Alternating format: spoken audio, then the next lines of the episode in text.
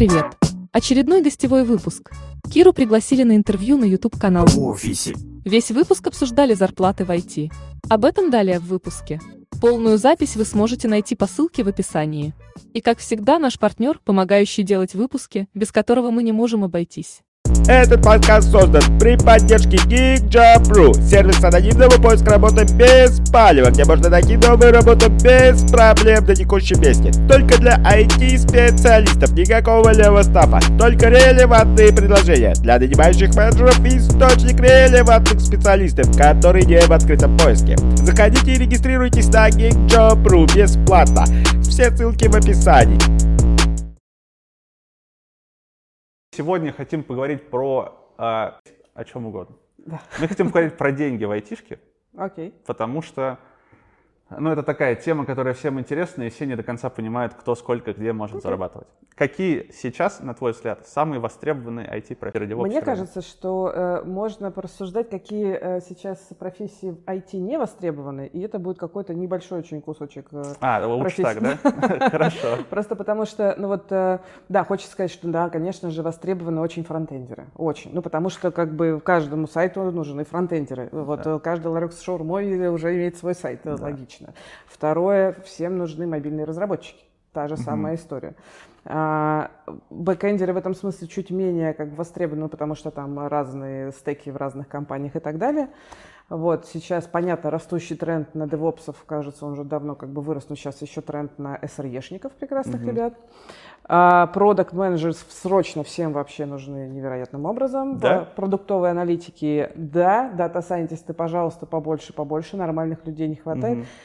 А, Я могу бесконечно говорить о том, как на нашем рынке не хватает людей. Да. Э, А кто на отшибе в итоге остался? На отшибе, на отшибе. Какие-нибудь Delphi, Fortran, Perl? Ты знаешь, вот это интересная, казалось бы, вот Perl э, разработка, да, Да. э, у- у- умирающий или, может быть, умерший язык, э, не знаю, как. Perl умирает, мне кажется, уже лет 20 Да. и никак не умрет. И вот представь себе, есть же несколько проектов, даже, ну, несколько прям хороших таких проектов, где Perl. И как ты думаешь, перловики востребованы? Ну, наверное, спрос поменьше, но зато оплата побольше, потому что тяжело найти. Там по-другому. Значит, те, кто остался в Перле, они супер востребованы, их очень мало, их невероятно мало. Ну, как Delphi, например, да, там в оборонке нужно Delphi, как бы идем с огнем, где же ты их найдешь. И вот э, особенность найма, например, перловиков, вообще пофигу, на софты, на что угодно, просто пишешь на перле, готов писать на перле, пожалуйста, приходи.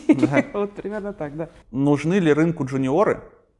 Э, Давай, джуниор это человек, который э, у него есть GitHub, какие-то там пару проектов э, учебных, какой-нибудь окей. to-do лист, не знаю, там, ну что-то такое. Окей. Вот. а, И у него нет опыта коммерческого.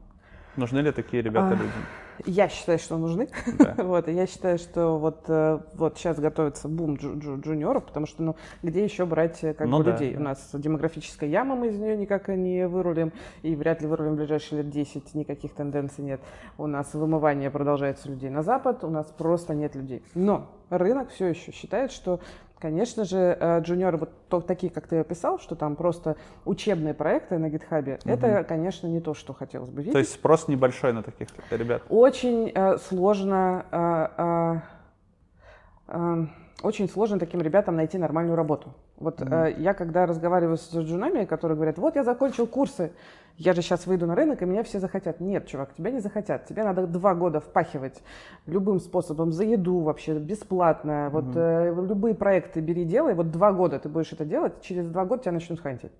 Вот это вот зона смерти, тебе нужно пройти эту территорию и- и любым способом получить коммерческие проекты. Без коммерческих проектов ты вот, будешь сидеть, искать и тратить на поиск работы очень много времени. А, давай представим себе такого усредненного middle разработчика. Ну пусть это будет фронтендер. Так, Неважно, на реакции, на Vue, три на чем поработал, угодно. Ну, есть типа, коммерческие да. проекты, так. мгм. Да.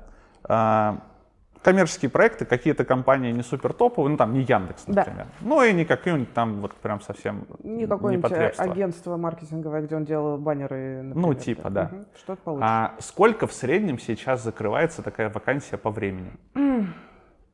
Давай начнем. Ну, мне, чтобы отвечать на какие-то вопросы, я буду давать вводную Давай, часть, да, конечно. Значит, а, как сейчас устроен рынок э, э, с точки зрения меня как рекрутера? Угу. Я вижу, что на рынке большое количество джунов.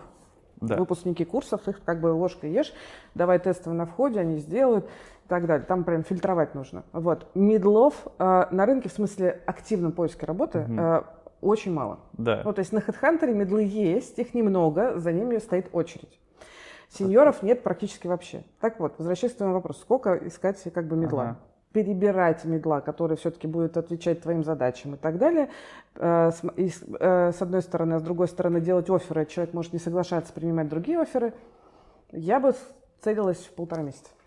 Полтора месяца? Если у тебя как у работодателя, все нормально с твоим предложением.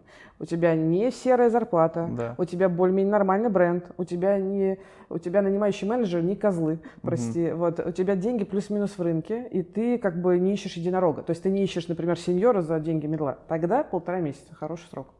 Полтора. Я, честно, думал, что побольше, но полтора все равно много. Вот не кажется, что много? Да, много, конечно. А, это много, и это как бы усредненная оценка. Ну, то есть э, бывает, ну, нормальная какая-то история, бывает, когда от полутора до трех. Угу. Ну, три месяца, мне кажется, это более такой реальный. А, там, там есть какие-то сложности, там есть нюансы. Там либо, например, очень жесткие бюджеты, например, тебе приходит мидл такой хорошенький уже такой, который говорит, блин, я уже вообще могу, и он правда может, но у тебя жесткий бюджет, и не можешь плюс 20 тысяч дать, например. И ты его угу. теряешь и продолжаешь искать. Как бы. Или у тебя, не знаю, нанимающий менеджер не очень опытный, и херачит твоего фронтендера алгоритмами на входе. Да. Вот. Ну и как бы... Знаем, да, такие компании. Ок, смотри, а как это выглядит? Вот типа есть, например, э, ну, давай, чуть-чуть про вас, как вы работаете. Есть, например, у вас, а, не знаю, там 10 компаний, которым вот нужны вот такой вот усредненный middle фронтендер. А у вас только два. Нет, у нас не совсем не так а не как? работает. Ты знаешь, это тоже интересно. Спасибо за вопрос, кстати. Да. Я рада буду про него поговорить. Э, есть представление о том, что кадр, э, рекрутинговое агентство работает так. Берут кандидата и такие, может быть, тебе такого кандидата, может быть, тебе, может быть, тебе. Да. Вообще так не работает. Во-первых, вот, например, у нас может быть одновременно, ну, скажем, пяток проектов фронтендеров. Разные компании, mm-hmm. разные водные. И представь, в одном, значит, нужен там middle э, э, реактор. Вроде более-менее нормально. В другом э, view, э, да. вьюшник с, не знаю, с WebGL. Угу. Не, прости, даже с WebAssembly, угу. например. А, это уже совсем другой клиент. Ну, конечно, специфический Angular вкусы, да. первый, пожалуйста, да. в другом проекте. Вот. А, и в зависимости от того, какой руководитель, какая команда, какая компания, это вообще разные поиски. Даже если у нас три реактора рядом, это будут разные поиски, потому что требования все-таки очень сильно разные. Угу. И э, с одной стороны, а с другой стороны, человек, он же не, э, не готов на все. Ну да. И мы очень много отталкиваемся от ожиданий самого человека. Угу. То есть приходишь человек и говоришь, смотри, у меня тут есть проект классный, э, там, э, например, вот э, WebAssembly. Он говорит, о, я мечтал об этом вообще очень давно работать, давайте поговорим про эту вакансию, тра-та-та. Но рядом другой проект, например, тоже вьюшный, тоже с WebAssembly, и, и без WebAssembly. Тогда человек говорит, ну а мне неинтересно. Ну и мы не, не сможем это сделать, поэтому это не так работает. Работает ну, сейчас рынок, э, э, чтобы нормально, адекватно закрывать вакансии, нужно э, работать с кандидатом. То есть это прям такой персонализированный, короче, поиск. То, что говоря. раньше работало для топ-менеджеров, угу. теперь работает для IT. Ну, я бы сказала так, что для сеньоров в большей степени. То есть медлы все-таки это чуть по flexible история, угу. а вот с сеньорами это практически топовый подход это то, то, что раньше работало с топ-менеджерами, то есть такой персонализация, персонализи... такой, да. Персонализация. Сейчас это выстраивание долгосрочных угу. отношений. А, а, наиболее круто работает, когда я прихожу к тебе заранее и говорю тебе, слушай, я знаю, что а, ты, ну вот во фронтенде, все угу. классно, и мы работаем с фронтендом бесконечно уже там с 2015 года и будем дальше работать. Сейчас у нас, конечно, есть вакансии, но мы не про это. Давай поговорим про тебя, если ты планируешь в среднесрочной перспективе остаться во фронтенде, скажем, 2-3 года хотя бы. Пусть мы первые узнаем о том, что ты, а, будешь готов что-то рассматривать, и поговори с нами, какие карьерные перспективы ты рассматриваешь. Угу. Потому что тогда мы придем к тебе точечно. И вот это работает. Тогда, когда у нас появляется вакансия, мы, от, мы приходим к тебе и говорим, смотри, карьерные перспективы ты имеешь в виду, что я вот через три года хочу, например, там, не знаю, 300 тысяч получать? Это карьерные а, перспективы или знаешь, все-таки деньги это, другие? Деньги это какая-то ну, такая общая вещь, которая не является ключевой практически никогда. То есть мы говорим о том, что человек говорит, слушай, вот знаешь, вообще-то я бы хотел, вот, например, идеально поработать с проектом, не знаю, там, э, вот мне нравятся проекты, связанные с образованием. Мгм. Вот образование, пожалуйста, приходите, я буду рассматривать и так далее. А кто-то говорит, о, доставка, доставка еды, вообще огонь. Плюс я хочу с международный проект. Но чтобы значит, э, э, команда разработки или сам проект был русскоязычным. У меня плохо с английским, но мне хочется делать международный проект. Вот такое сочетание, если будет, приходите. И нормально. Это, ну, это, по сути, то, как вы работаете с вот этим анонимным поиском э, для кандидатов. Да? Он вам рассказывает что-то, что им, ему нужно, а- и вы ему что-то подбираете. Ну, грубо говоря. Мы не подбираем специально из серии, Да. там, садимся и ищем тебе работу. Это требует совсем других усилий, условий и так далее. Все-таки мы получаем деньги за, от, от работодателя. Ага. Вот. Ну, за вакансию, которую закрыли. Да. Все как, внутри в айтишке, да, Да. все примерно знают, что закрытие вакансий очень дорогое. Так. А вот это очень дорогое, но насколько дорогое? Слушай, давай расскажу, значит, какие э, ценники на рынке, там, агентские Да, ценники. да. Причем, смотри, есть же тоже разные агентства, да, есть агентства, которые закрывают топов Ага. и берут за это, не знаю, там, 30% от годового дохода. Соли- солидно. Окей. Вот, с другой стороны, есть фрилансеры, которые как бы берут э, один оклад тестировщика за 80 тысяч. Фрилансер это какой-то Один человек? один HR, который работает на себя. Да, на Ага. себя. Или даже меньше. Я знаю агентства, я не знаю, как у них сходится экономика, но я знаю агентства, которые при- присылают мне почему-то как э, э, свои предложения коммерческие. Там, значит, и меньше, чем один оклад даже есть. да. То есть вот условно, если мне в Телеграм пишет какая-нибудь там, не знаю, Аня Иванова Так. и говорит, вот есть такая компания, мы ищем middle фронтендера, она вообще в меня не попадает, это, скорее всего, фрилансер, короче. Не факт. Это может быть не очень э, значит, э, квалифицированный рекрутер в И- агентстве. Не, я имел в виду не то, что типа он там квалификация, окей, допустим, 100 пудов меня так, попадает. Так. Просто ам, то, что мне пишет HR, например, в телеге или там на почту куда-то, это может быть фрилансер, который просто на себя работает, он мне передаст, я пройду собес, и она получит какой-то Может бонус. быть такой вариант, да. Ну, то есть это не обязательно Офигеть. фрилансер, точно так же пишут и э, рекрутеры из Ну да, да. и так далее. Да, ну конечно. Вот среднее на по рынку я бы го- говорила про два оклада. Два оклада, вот я попрошу, например, условно, я вот сеньор помидор пришел, Да. попросил там, не знаю, ну 250 тысяч, например. Так. Нормально? Нормально, мне кажется, для сеньора помидора. Ты очень лакомый сеньор помидор за 250 тысяч, я тебе скажу. Все, хорошо, вот так. А, И агентство, если я туда приду, Да. получит два оклада. Да. Нормально. Ну, в среднем там от 15 до 21 процента, ну вот э, движется, то чуть больше, чуть меньше, в зависимости там от агентства. При этом, А. давай я пару слов скажу, почему, Да. в смысле, я, э, мне не первый раз задают вопросы, я хочу чуть показать, как это работает. Смотри, агентство работает без предоплаты чаще всего. Ну да, да. То есть агентство инвестирует в клиента и говорит, смотри, мы тебя начнем искать, и ты нам заплатишь только, когда человек выйдет, и мы тебе еще гарантируем бесплатную замену. Мгм. А клиент, как ты понимаешь, компания, может найти сам, и тогда агентство ничего не получит. Да. Или может раскидать эту вакансию по куче другим агентств. И тогда тоже агентство. Короче, высокорисковый такой да, бизнес. поэтому стоимость высокая. То есть э, в этом смысле понятно, почему работные сайты, например, ну, очевидно, стоят доступ э, дешевле, ну, потому что там ответственность другая, да, и риск э, другой. А есть какая-то статистика, сколько агентств в месяц закрывает или нет? Ой, По-разному сильно. Я давайте расскажу от рекрутера, ну, рекрутерская статистика. То есть нормальная какая-то история, это там, лучше, кстати, считаются обычно не помесячно, а поквартально.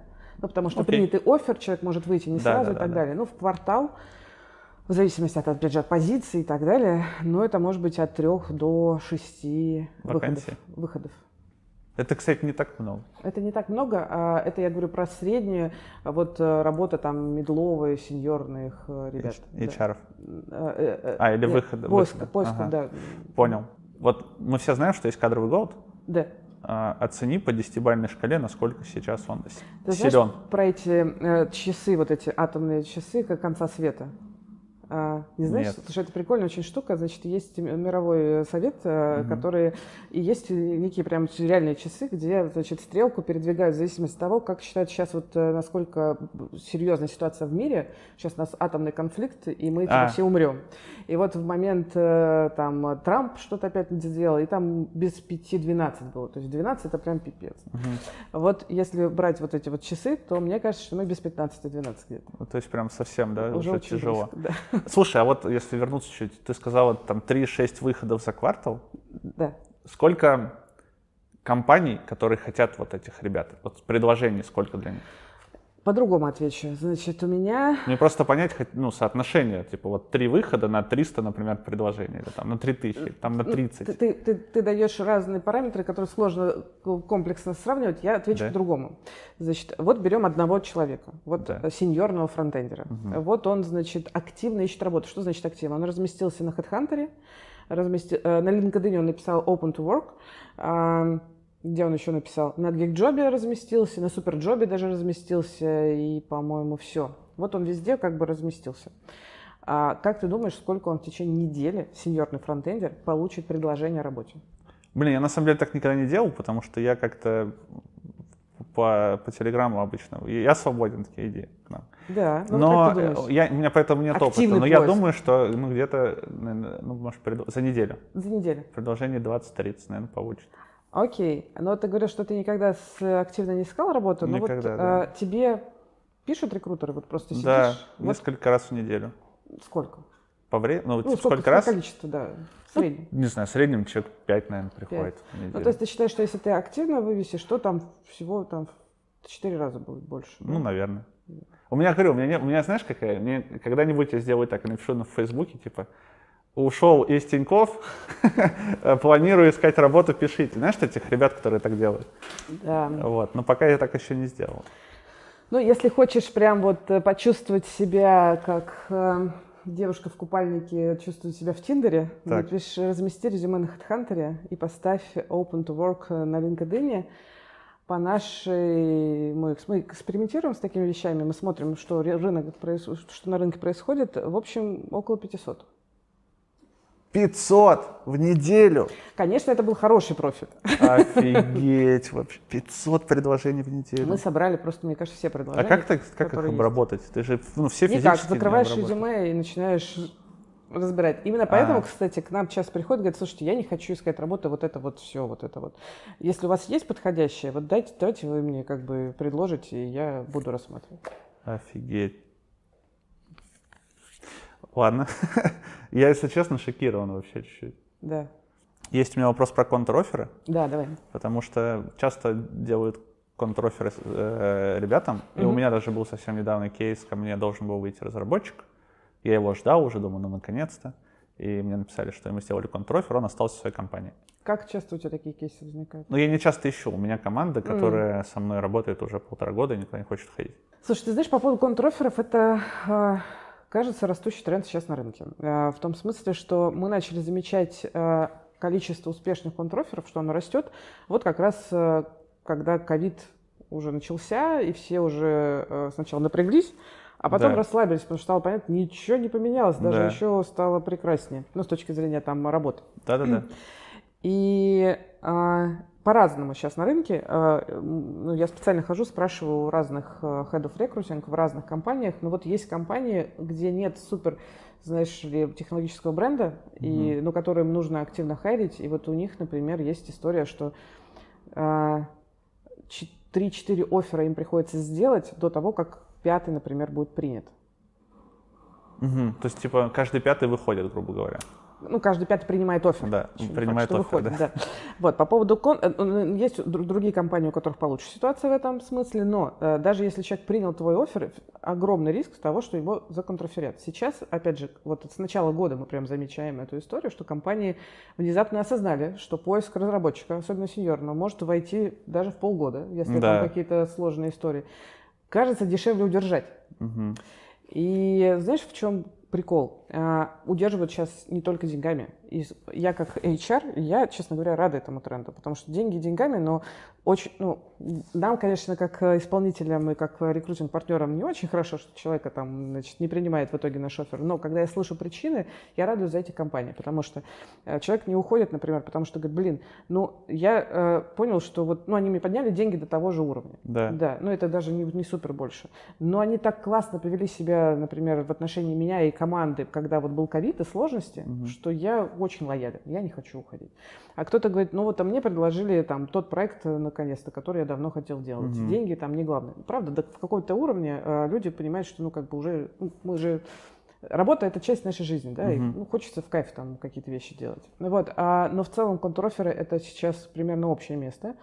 А, мы сейчас отдельно готовим наших э, заказчиков и клиентов к такому, потому что не все готовы. Ну, в смысле, что происходит, почему так. Наверное, кандидат плохой. Нет, такая история. Это нормальная какая-то штука. Если раньше компании не были готовы делать, потому что, ну, и уходи, значит, ты не наш, уходи, да, противный. Да, да, мы обиделись на тебя.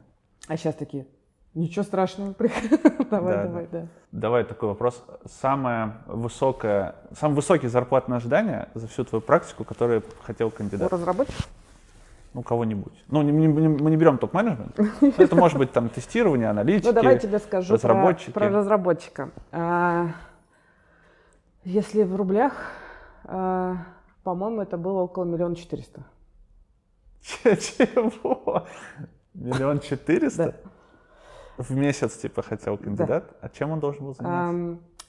Разрабатывать уникальную базу данных. У него довольно спе- очень специфический э, А, бэкграунд мгм. и уникальные э, умения. Э, и это ну, действительно стоило дорого. Он уже работал на международной компании, мы трудоустраивали в другую международную компанию. Он был русский а, человек. Зарплата в валюте, наверное, была. Да. Ага. В, Рос- да. В России. Нет, мы не смогли его сделать предложение, потому что ему насыпали столько опционов, что мы не смогли даже А, типа предложить. вернули, короче. Очень сильно, да. Был Понятно. один из кор людей в команде. Я, честно, я думал, что будет все сильно э, меньше. Ну, ты же хотел яркий. Да, да. Окей. А, Смотри, ты правильно сказал до этого, Да. мне тоже так кажется, что э, невозможно постоянно повышать зарплаты. Э, надо чем-то еще привлекать. Чем компании еще могут привлекать, кроме того, что тебе скажут, мы будем платить тебе миллион четыреста в месяц? Да, если такое скажут, то уже как бы все остальное, мне кажется, будет не так важно. Ты знаешь, разные по-разному. А, Я говорю очень, ну, когда мы разговариваем про это с нашими клиентами, а, я говорю про именно важность э, культуры. Вот ты Мгм. приходишь в компанию, э, где ты будешь проводить много времени. Даже если это удаленка, это все равно как бы общение с этими людьми, это работа в определенной как бы, атмосфере и на определенную цель и задачу. Ну, как бы. А, и если условно сейчас э, ты можешь, ну, у тебя есть веер офферов, и ты Мгм. выбираешь, ну вот у этих интересные задачи, у этих интересные, у этих тоже интересные задачи, везде удаленка. Как выбирать? Ну, то есть, ну вот тут ДМС типа э, со, со стоматологией а тут нет, и поэтому, ну как бы, ну нет же, это Ну да. фигня полная. Поэтому выбирают ребята, и кажется, это абсолютно адекватно, а, уже по другим принципам. Драйвит для меня продукт.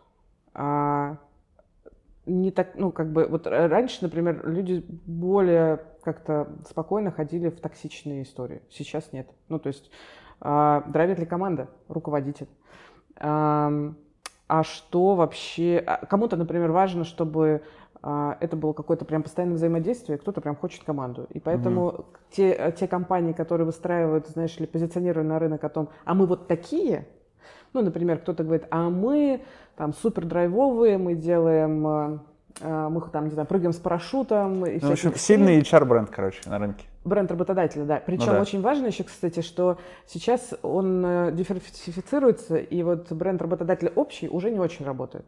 А если вот бренд работодателя на разработчиков отдельный, да, делают ребят, на- это хорошо. Там там, на- конференции какие-нибудь и так далее. Это же про Статьи, это. конференции, Да, а, ты как э, личность руководителя, ты какой вообще, как ты проявляешься, Мгм. например, это вот тоже сейчас очень сильно важно. Какая-то медийность управленца должна быть. Да, ну то есть себе. это прям, ну, я иду к тебе, в смысле, Мгм. я буду тратить э, время жизни, общаясь с тобой. Да. Вообще-то было бы неплохо пойти, ну, чтобы ты был, как бы, мне тоже симпатичен, Да. мне бы хотелось с тобой быть. Интересно. Это важная история сейчас. Прикольно. А давай чуть про опционы еще поговорим. Давай. Они же сейчас тоже захватывают рынок Ты знаешь, э, потихонечку или нет? Не могу сказать, что они прям как-то захватывают рынок. Возможно, я ну, не вижу весь рынок все-таки. А, возможно, где-то они захватывают рынок. Что сейчас я вижу? Я вижу, что а, международные компании а, говорят, у нас опционы. Ну и в части международных компаний эти опционы правда оправданы. Ну, в смысле, Мгм. они как бы есть и так далее. Нормально выплачиваются, их можно куда-то там- потратить. Там. Э, Да, да, вот, а, и они там, там есть всякие секондари раунды, даже если они не вышли на Мгм. биржу, то там они уже там продали часть акций, можно их прям продать, не внутрь, а наружу и так далее, какие-то нормальные истории. В России я пока вижу, что в опционы верят все еще очень мало, Мгм. и кажется понятно почему. У меня есть, короче, несколько знакомых, Так. которые ушли в компании, где есть опционы, Российские? Российские компании, да. И это не Озон, э, Тинькофф Туда, и туда, Яндекс? да, а, да, ну окей, туда. ну как бы три компании у нас с опционами, ну что? Ну да, наверное, да. все. Но они прям очень Ну, довольны. это Кто получает, говорят, вообще. это, всего три компании. Поэтому, когда приходишь ты к тебе стартап какой-нибудь и говорит, а у нас опционы, а ты говоришь, так, а на какой рынок вы работаете? На российский. А куда вы собираетесь девать эти опционы? В смысле, что за опционы? Э, Ну, мы когда-нибудь, что-нибудь. И это, конечно, звучит не продающе. Ну да, типа мы когда-нибудь выйдем на биржу, и тогда мы за Мы когда-нибудь станем. Озоном вторым? Да, да, да. Ну то есть такие, э, это не работает в плане обещаний, но А. если есть уже сейчас, то Да, хорошо да, работает. да, да, да, конечно. Может быть, ты знаешь какие-то... Смотри, как для меня это выглядит. А, Есть какие-то опционы, Так. которые как-то там выплачиваются, ну и все. И почему-то ты можешь когда-то их потратить. Так, А если вот раскрыть вот чуть подробнее про опционы, то какие там, ну, хотя бы примерные условия? Я понимаю, что они везде равные, ну, в среднем, да, по больнице, там, наверное, как-то должно быть приравнено к окладу. Или нет? Как вот это вообще все строится и работает? Ой, слушай, ну там, правда, все очень по-разному, но базовые вещи такие, да, там как бы э, э, выделяется какой-то процент на э, опционы. А, кто-то, кто, если совсем зеленый стартап, они говорят, мы всем будем давать опционы, просто придите к нам, пожалуйста. Ну да. Вот. Если стартап при этом не экономит в зарплатах, то, ну, опционы это какая-то приятная какая-то история. А если стартап реально международный, с хорошей, понятной перспективой, то есть, по сути, э, такому стартапу нужно питчить кандидата так же, Мгм. как он питчит инвестора, э, и объяснять очень все детально. Вот. А потому что у нас нет культуры опционов нормальной, и это нужно объяснять и рассказывать. Дальше, а, какое количество тебе дадут опционов, зависит от того, на каком этапе ты приходишь в компанию. Например, Мгм. вот я сейчас вспоминаю одну из компаний, с которой мы работаем. А, Мы начали с ними работать три с половиной года назад. И вот тогда они давали такой весомый кусок опционов, то есть это было там, по-моему, около годового оклада а, в год, ну, то есть вестилось.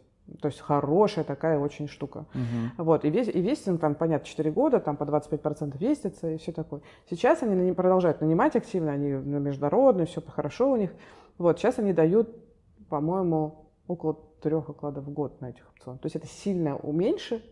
Вот, а- где-то местами премии бывают выше, чем... да, да, да. Ну, то есть они предпочитают теперь брать людей на оклад, они уже могут себе это позволить. Мгм. Но те, кто пришел в начале, они уже купили себе дома в Америке, Ну, понятно. да. продав буквально немножко процентов. Ну, потому что это такая... Но это как бы тоже...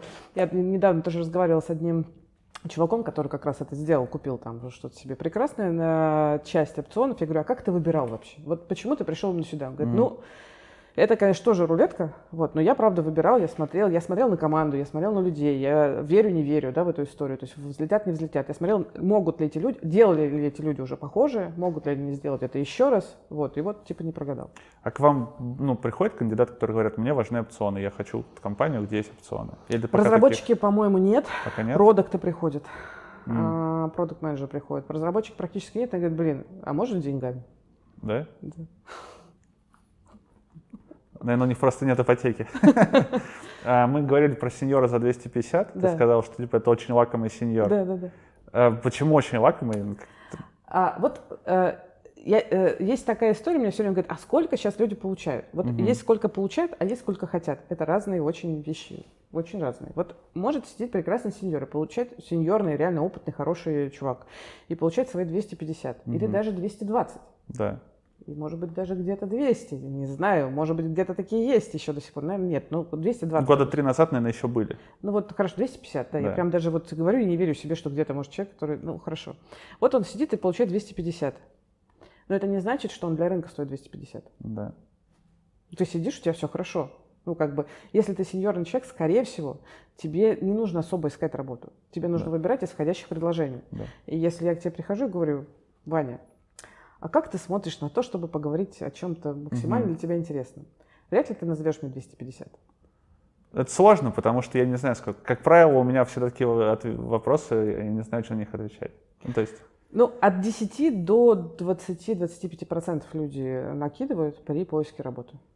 Ну, вот считай, 20% это 300. Ты назовешь скорее 300. Ну да. например. Ну, это вот более-менее уже какая-то реальная история. Можешь скинуть поменьше, там, за 280, если, например, вакансия реально, о, да, я понимаю, как мне здесь будет круто, я буду делать прям то, что я хочу. Готов чуть-чуть просесть, чтобы Да, делать то, что мне да, нравится. Да. И вот это, кстати, часто разговор. Они говорят, слушай, ну вообще для рынка вот столько, типа вообще 350. Кто-то вообще называет заградительный прайс. Типа, Что такое заградительный прайс? а, ну, когда к тебе пишут рекрутеры, вот они же спа- спамят тебя, спамят, Ага. приходите к нам на вакансию, приходите на вакансию, ты пишешь 500. А, все, понял. И, и кто-то, кто пройдет этот фильтр, Ну, с тогда ладно, поговоришь. скажу, пообщаюсь с вами. Прям Да. такой подход. Вот, если разговор нормальный, серьезный, мы с тобой говорим, «Ну, хорошо, а что тебе может быть интересно? Ты говоришь, ну смотри, вообще так, типа, ну, 350, 400, может быть.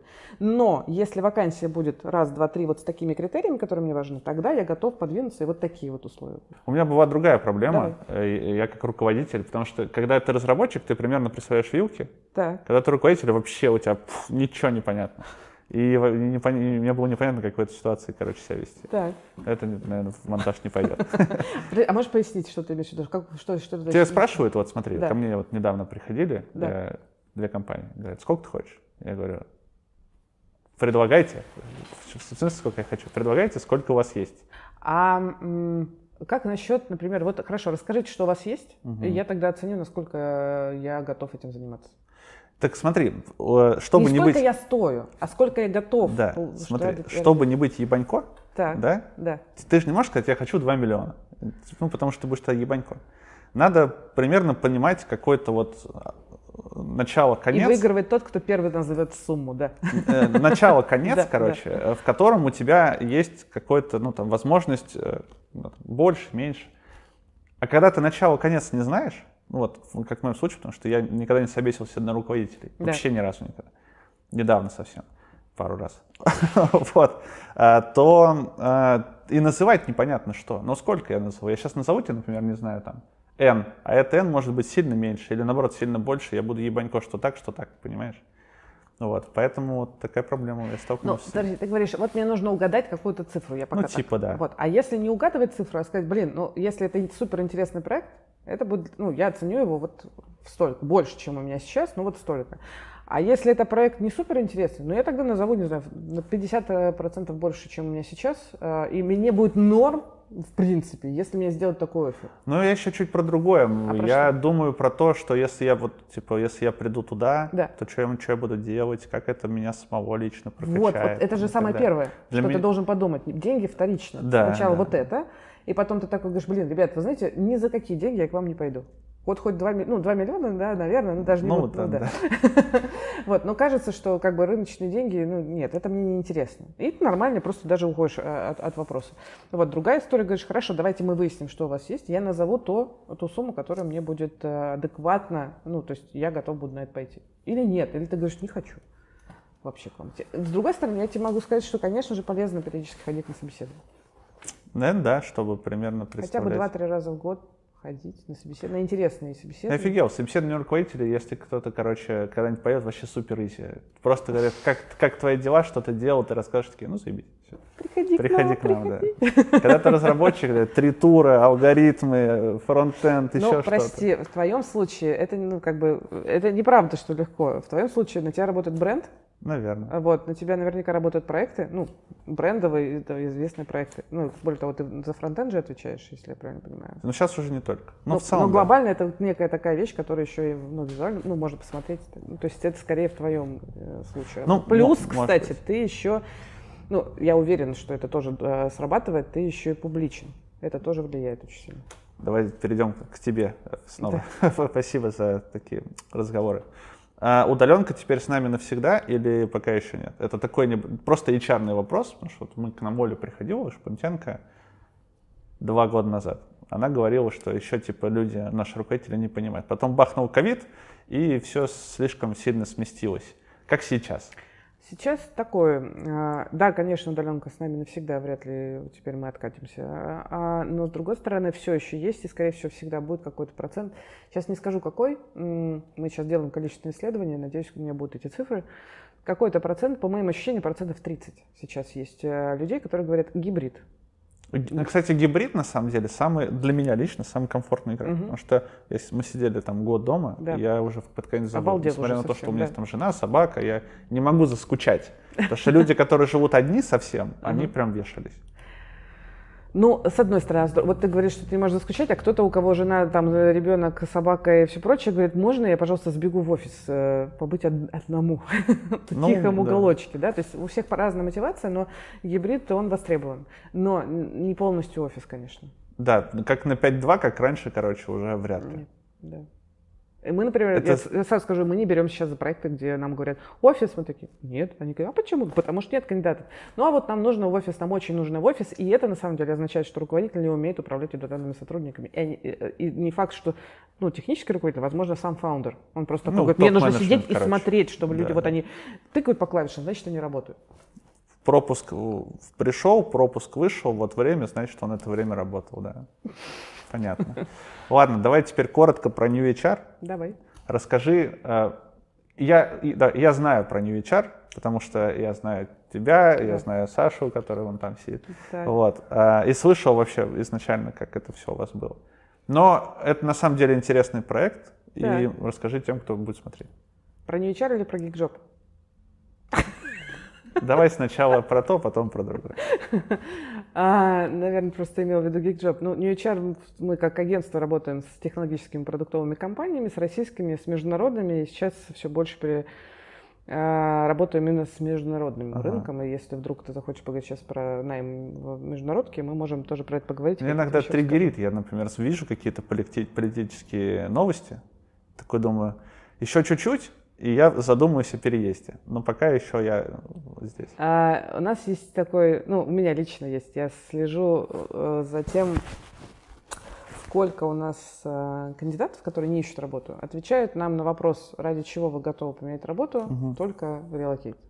То есть понятно, да? То есть у нас есть какое-то количество людей, мы в неделю там в среднем мы к ним приходим, ну просто мои ребята работают, спрашивают. И вот э, для меня э, количество людей, которые говорят только relocate, Э, это ну, триггер, то есть можно смотреть, что... Я, я могу не смотреть телевизор и видеть, что происходит у нас как бы в стране. В стране, да. Да, и вот у нас была, например, ситуация, когда, по-моему, то ли 8, то ли 9 из 10 нам говорили только relocate. Как Отток думаешь, большой, да? Когда это случилось? Когда, наверное, протесты были. Или да, после? Навального посадили. Ну да, да, да. Вот. Да, да. вот, это такая, ну то есть в, в среднем примерно 3-4 человека из 10 говорят relocate. Вот, и когда что-то происходит, и главное, что они уезжают. Ну, в смысле, они правда уезжают. Они не просто говорят. Ну да. О, хорошо, а gig job? Да. Gig job? Да. И это моя давняя вообще мечта.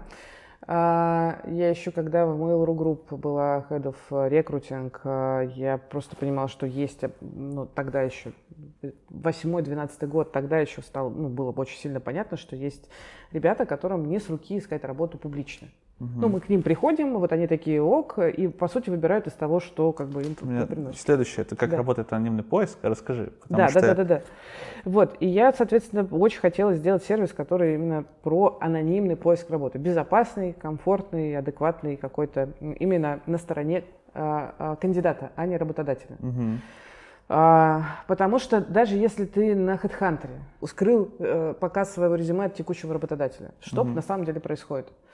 Твое резюме видит рекрутер другой компании и по дружбе сливает тебя рекрутеру да, ну текущей да, да. компании. Смотри, да. твой. Да, ну потому что по дружбе и все такое. Вот, поэтому э, э, GeekJob это не тот сервис, который как бы мы, э, ну сам, сам, сам этот самый URL э, мы, мы приобрели, потому что хорошее очень было название, там был уже работный сайт. Домен. Домен, да, так. да, домен мы приобрели, вот там уже был работный сайт, и мы его переписали. И переписали именно с фокусом на такую этичную анонимность, когда ты можешь прийти туда и вообще не раскрывать никаких своих данных до тех пор, пока тебе работодатель не предложит то, что тебе интересно. И в этом смысле я считаю, что риск того, что твою ну, э, анонимность раскроют, ниже, потому что к тебе пришел работодатель, ты, он в тебе уже заинтересован, и сливать тебя кому-то ему как бы ну не с руки. Угу. Вот. Ну, да, и да. Э, сервис у нас э, очень хорошо растет вообще на органике, мы ну, не тратим деньги на рекламу, и это ну как бы востребованность очень высокая. Давай на примере. Вот смотри, Давай. Э, я сейчас решу, что решил, э, хочу поменять да. компанию. Так. Я там э, руководитель среднего звена, умею там строить команды, процессы, да. все вот это вот, вот эти так. модные слова, это про меня, так. Как я дальше буду с вами взаимодействовать? Что мне нужно сделать? Слушай, ну так как это работный сервис, в смысле, угу. там ты сам с сервисом взаимодействуешь, да. там нет рекрутера-консультанта, например. Ну, ага. Ну, то есть ты приходишь и как бы формируешь о себе профиль. То есть пишешь о себе там самое главное, не называя компании, не называя про проектов. Угу. Выбираешь теги, там у нас э, система тегов, чтобы, например, можно было отдельно выбрать там фронтенд, например, угу. и руководящую позицию. И дальше ты попадаешь в область внимания технологических продуктовых компаний. Мы держим там ценз, то есть мы туда как бы очень четко держим фокус на IT. Там нет ни айтишных, например, проектов, mm-hmm. ни айтишных э, вакансий. Вот. И ты попадаешь в фокус внимания, и тебе начинают писать рекрутеры, работодатели. Ты рассматриваешь их предложение, если хочешь, ну, как бы открываешь свой инкогнито, либо ты идешь и смотришь вакансии, которые там есть, и также анонимно откликаешься. То есть э, как они видят, что есть какой-то аноним, вот да. такой-то опыт, да. это умеет, но не видит, кто это. Готов вот на такие-то условия, ага. мотивация такая-то. Прикольно. Да. да. Ну, то есть это, ну, это должно быть. это просто должно быть на рынке. Вот. Ну, я, я, кстати, заметила, что после того, как мы таки начали это все активно транслировать везде, а, начали появляться, наконец, другие сервисы тоже с, с фокусом на анонимность в России. И это хорошо, в смысле, это прям классно, это оздоравливает рынок, я считаю. Не, это реально здорово. Mm-hmm. Мы ссылку в описании, короче, выложим. Да, спасибо. Где вот там, тысячу человек, которые это посмотрят, смогут э, зайти. Давай, короче, перейдем к зарплатным вилкам. Давай. Я вначале сказал, что мы прям сегодня хотим про деньги поговорить много. Да. да. Вы делаете исследования там какой-то раз в год, правильно? Про да. ситуацию на рынке. Да. Может быть, чуть-чуть спойлеров, если оно еще у вас не вышло, сейчас будет. Да, оно выйдет у нас в сентябре. Э, последнее исследование мы выпускали э, в авральном, можно сказать, режиме в декабре. Оно угу. у нас называется, на виси мы выпускали, и оно называется «Какие проблемы с наймом в IT вас ждут в 2021 году?» И они, в общем, все э, оправдались, подтвердились. подтвердились, да. И там мы выкладывали вилки, потому что очень прям пошел сильный рост. То есть в среднем рост там до этого мы видели там 10-15%.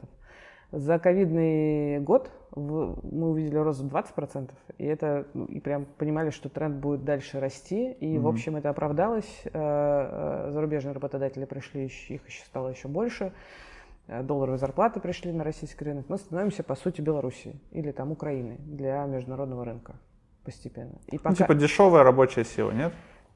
Ну, не самые дешевые. А, ну, но, не индусы, да? Не индусы, да. да.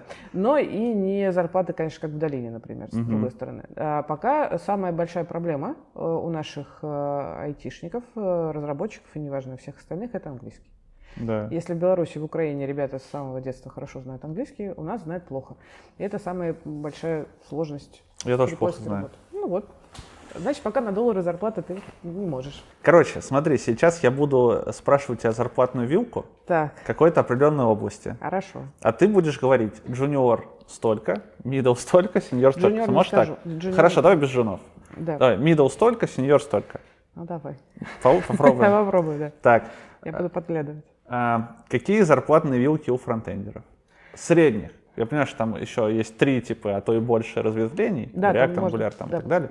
Но в среднем, вот middle столько, senior столько на рынке сейчас. Ну вот если ты ко мне бы пришел как э, заказчик и сказал, мне нужно найти медлов, например, да, да? вот э, какие бюджеты мне стоит э, заложить? Я так. бы сказала, что, пожалуйста, э, э, 200 это э, такой начинающий middle, Серьезно? Еще раз, мы говорим про тех людей, которые не ищут работу. Да. Тебе, ты к ним приходишь и говоришь, приходи ко мне, у меня вкусно. Тебе нужно Те, его... которые сидят, им комфортно, ком- компании комфортно, что они у них, потому что да. они могут закрывать задачи, да. которые им да. нужны. Вот про таких Это людей. вот важный фокус, что да. я сейчас буду говорить только про таких людей. Не про тех, кто нам на HeadHunter ищет работу, не знаю, там месяцами и так далее. Такие тоже есть, и они стоят, могут дешевле. Пожалуйста, вот... Э, Которых просто никто не берет, короче. Ну, либо не берет, либо они тебя по каким-то причинам не устраивают. Ну, либо да. там рынок. Я говорю именно про тех, которым надо прийти и точно ну, вытащить. Да, вот как раз да. тот самый сильный middle, который... Э, Начинающий middle 200. Так. Смотри, для я тебя... Сейчас, я сейчас буду ловить просто, как, знаешь, такой флешбеки чуть-чуть. Ну. Для тебя, может быть, как человека, работающего в Тинькове, там, имеющего там собственный личный бренд, он может стоить 180.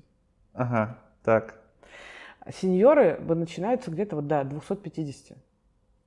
То есть 300 э, – это нормально. Вот имея, имея, имея 300 тысяч рублей для сеньора, я считаю, что полтора месяца мы, скорее всего, уложимся и, возможно, даже быстрее закроем тебе вакансию. Какие зарплатные вилки джавистов? А... Middle senior. Слушай, ты там прям сразу с Java пошел. Java э, в среднем Дороже. Это процентов на 20 дороже, чем э, другие backend э, языки. То есть backend, я, вот если ты меня спросишь, там бэкэндеры, там, не знаю, Ruby, Python, что там у нас еще есть? PHP. PHP, нода, не знаю, там Мгм. что-то такое, да?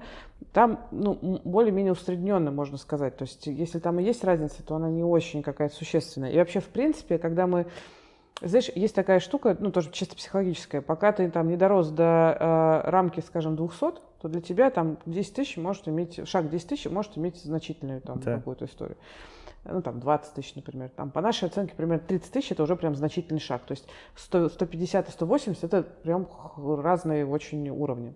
А вот после, скажем, 250, там уже шаг может быть больше. Там уже шаг может быть и 200, и 50 тысяч спокойно такой Да. нормальный.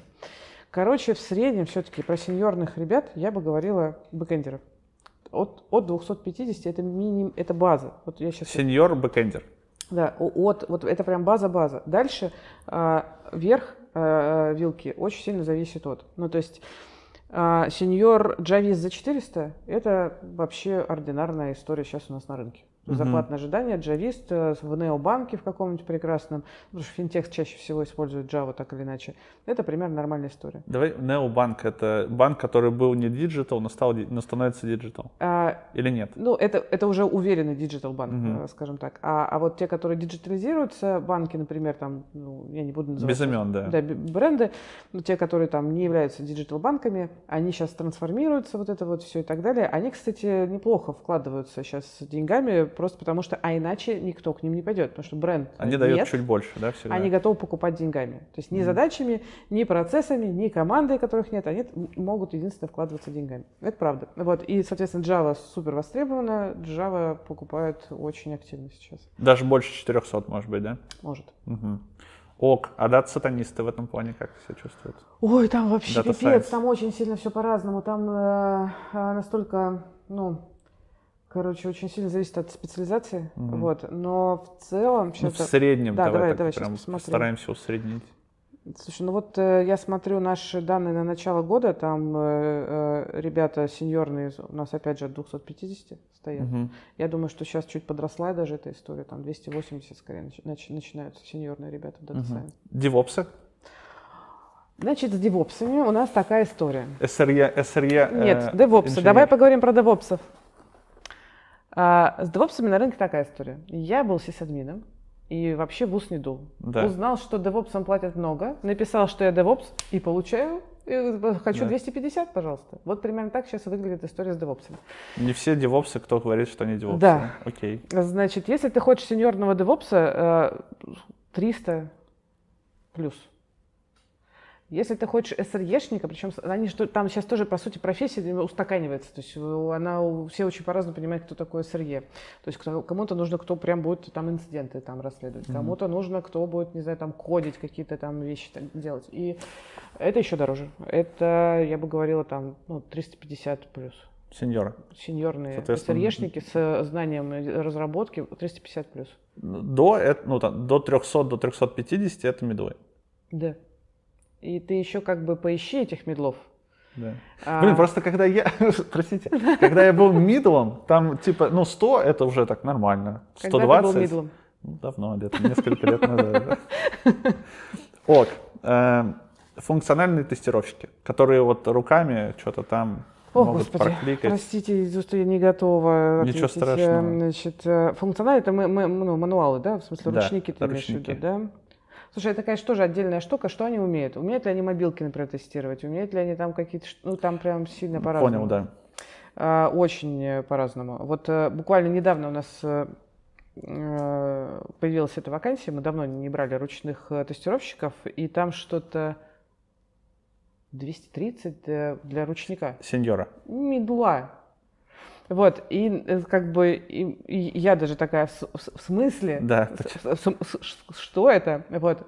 И как бы, ну, наш консультант она пишет, говорит, ты знаешь, говорит, э, э, мне нужно еще время, чтобы сформировать актуальную картину там э, на рынке, но кажется, что с учетом вот тех вводных, которые есть, окей, там был английский еще важен, ну, то есть Мгм. ф- там флюент английский для, ну, для международного клиента, кажется, что это стоит посмотреть, не надо пока. И мы реально, ну, начали смотреть, начали там, э, значит, смотреть таких ребят, и стало понятно, что это не супер какой-то большой тренд. То есть, если мы хотим а, хорошего опытного, там, крепкого middle плюс человека, вот э, это может быть даже нормальная история. С, с, с учетом того, что с мобилками у него ок, с технологиями у него ок.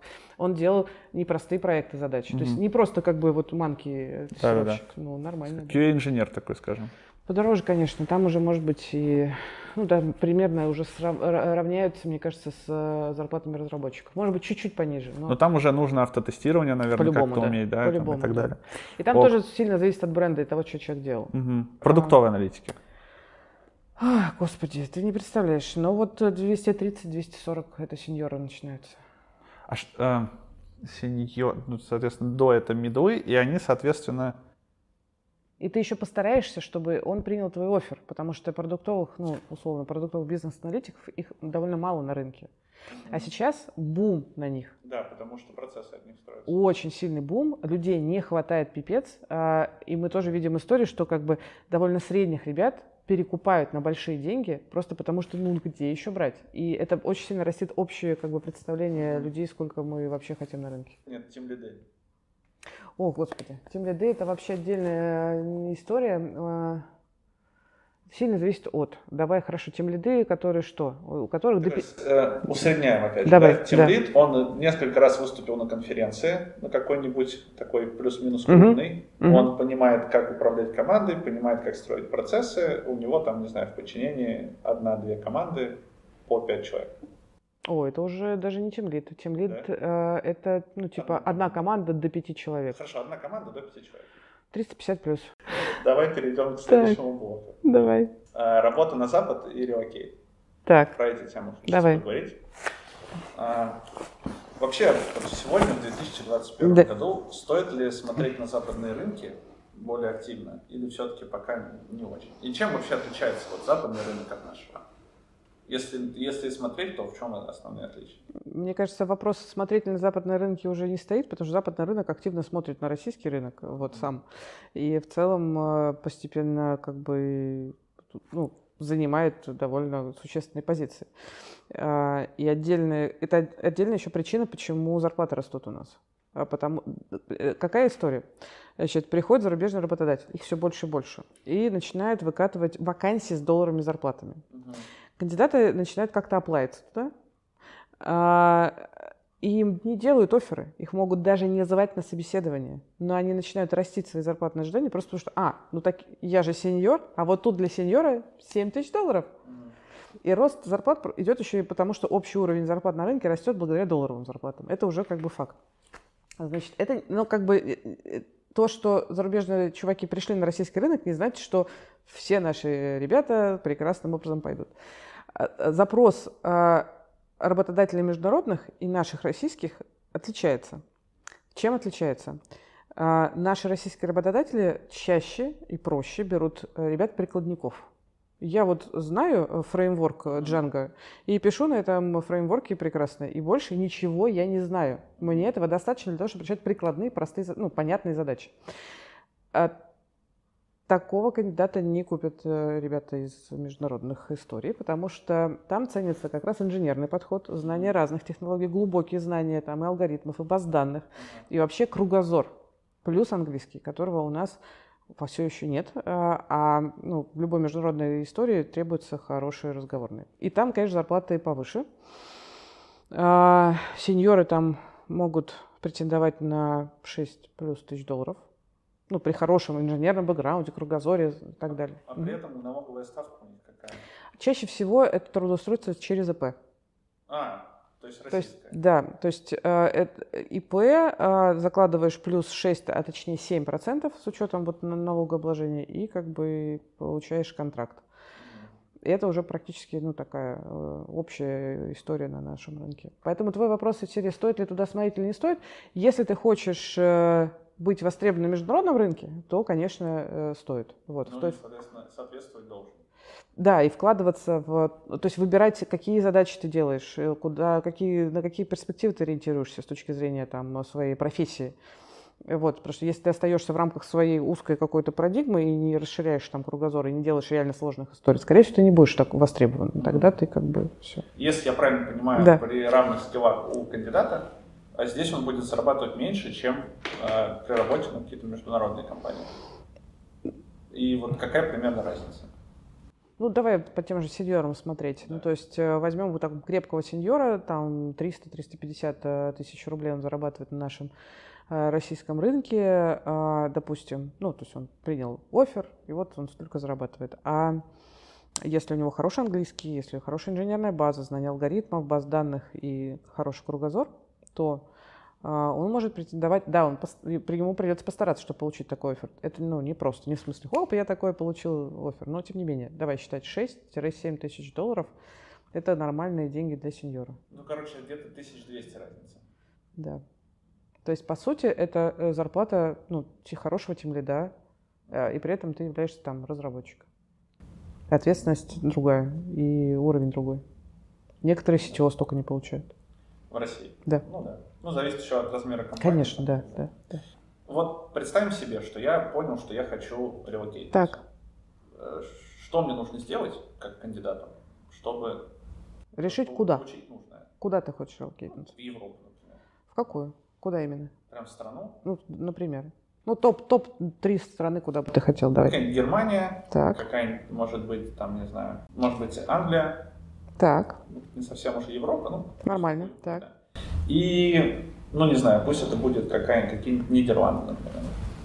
Мне Даже... кажется, это три таких прям айтишные э, страны. Самые, ну, интересные, да. А, проще в этом смысле, например, попасть в какую-нибудь, ну, в Балтику, например, да, там Эстония, ну, Латвия, да. Литва и так далее. Вот еще проще в какую-нибудь Испанию, Португалию и так далее. Туда как раз пытаются затащить людей. А... Климата там. Ну да, вот. Но туда не так э, сильно хотят, потому что все-таки технологических хабов там не так много, ну и так далее. Вот, значит, что значит, в этих странах? В этих странах довольно серьезная конкуренция. То есть тебе нужно постараться, чтобы там ну, найти работу. Тебе нужно будет вспомнить, что такое готовиться к собеседованиям. И хорошо бы, я бы, ну, то есть я, я бы прям тебе в этом смысле рекомендовала бы следующее. Окей, ты выбрал, например, там Германию, Нидерланды, э, Лондон. Посмотри, кто является там, ну, технологическими продуктовыми лидерами, которые ну, могут делать то, что тебе нужно. Потому что выбирать, что не попадет, тебе бессмысленно. Тебе нужно, если уж вкладывать, то в нормальную какую-то штуку. А, значит, поэтому делай лонг компании, вот, вакансии, смотри, что они пишут, рассказывают, я не знаю, где-нибудь выкладывают про то, как у них проходит собеседование. Сейчас э, зарубежные компании это делают. То есть у тебя есть возможность подготовиться, посмотреть, послушать, может быть, на YouTube-каналах они рассказывают там, или кто-то другой рассказывает, как проходил собеседование в эту компанию. Вот, потом потренируйся проходить собеседование в компаниях рангом ниже. Не надо идти... Зарубежные. Да, да. Э, э, отдельно прям потренируйся сначала с английский прокачай э, с личным там преподавателем, чтобы у тебя, чтобы ты во время собеседования думал не про английский, а про суть того, что ты хочешь сказать. Вот. А, и дальше готовься к тому, что у тебя поиск займет где-то в районе полугода. Угу. То есть постепенно, спокойно готовь. И готовься к тому, что твоя зарплата будет низкая. Ну, так как они тебя На грани выживания. Да, да, да. На грани выживания у тебя будет зарплата, ты сможешь снять э, квартиру а, в каком-то не очень хорошем районе, и ты будешь 2-3 э, года впахивать на довольно низкой зарплате. Но если ты все сделаешь правильно, это будет ну, для тебя трамплином. Такая история. Угу. По поводу э, низких зарплат, еще же есть риск ну, нет, если все сделать, как ты говоришь, по да. то такого риска нет. Но в целом бывает такое, там на Хабре я даже видел статьи, что люди уезжают в какие-то no-name конторы да. и очень потом об этом жалеют. Конечно. Ну, либо ну, идти, понимая, ради чего. Ну, то есть, что ты получишь в этой no-name конторе? Прям считай. Смотри, значит, что вы мне даете? Значит, э, э, смотри, если я крупный, известный, классный работодатель, сижу в Германии, я тебя э, зафигачу в такие кабальные условия, что ты, увольняясь от меня, теряешь всю, любые возможности работать в этой стране. Даже так? Легко. А, но, значит, если ты берешь компанию рангом пониже, ну, условно, no-name работодателя, значит, э, есть шанс получить более э, лайтовые условия. И там отработать, отпахать год, но потом, значит, спокойно искать работу, не уезжая из страны. А. Понимаешь, что здесь нужно смотреть плюсы и минусы. А у них прям есть, ведь я, по-моему, слышал такое, что работать по рабочей визе, если ты уходишь от работодателя раньше, чем какой-то контракт, то ты обязан уехать обратно. Вот, я, я про это рассказываю. Да. Но бывает такая история, бывает другая. Бывает, когда тебе дают открытую рабочую визу, когда ты можешь э, уволиться, но при этом продолжать иметь право работать на других работодателей. Но такое делают те, ну, в общем, те, кому ты нужен. Хорошо. И последний вопрос. Это у нас он, мы вздаем его всем. Давай. Это лучшая IT-компания России. Это субъективное твое мнение, оно не привязано к кандидатам, продуктам, ой, оно может быть привязано к чему угодно. Не обязательно HR какие-то вещи, просто вот какая тебе нравится. Ой, мне нравится Aviasales. Aviasales? Почему? Ой, они, они, эм, ну, во-первых, там работают э, два моих сотрудника.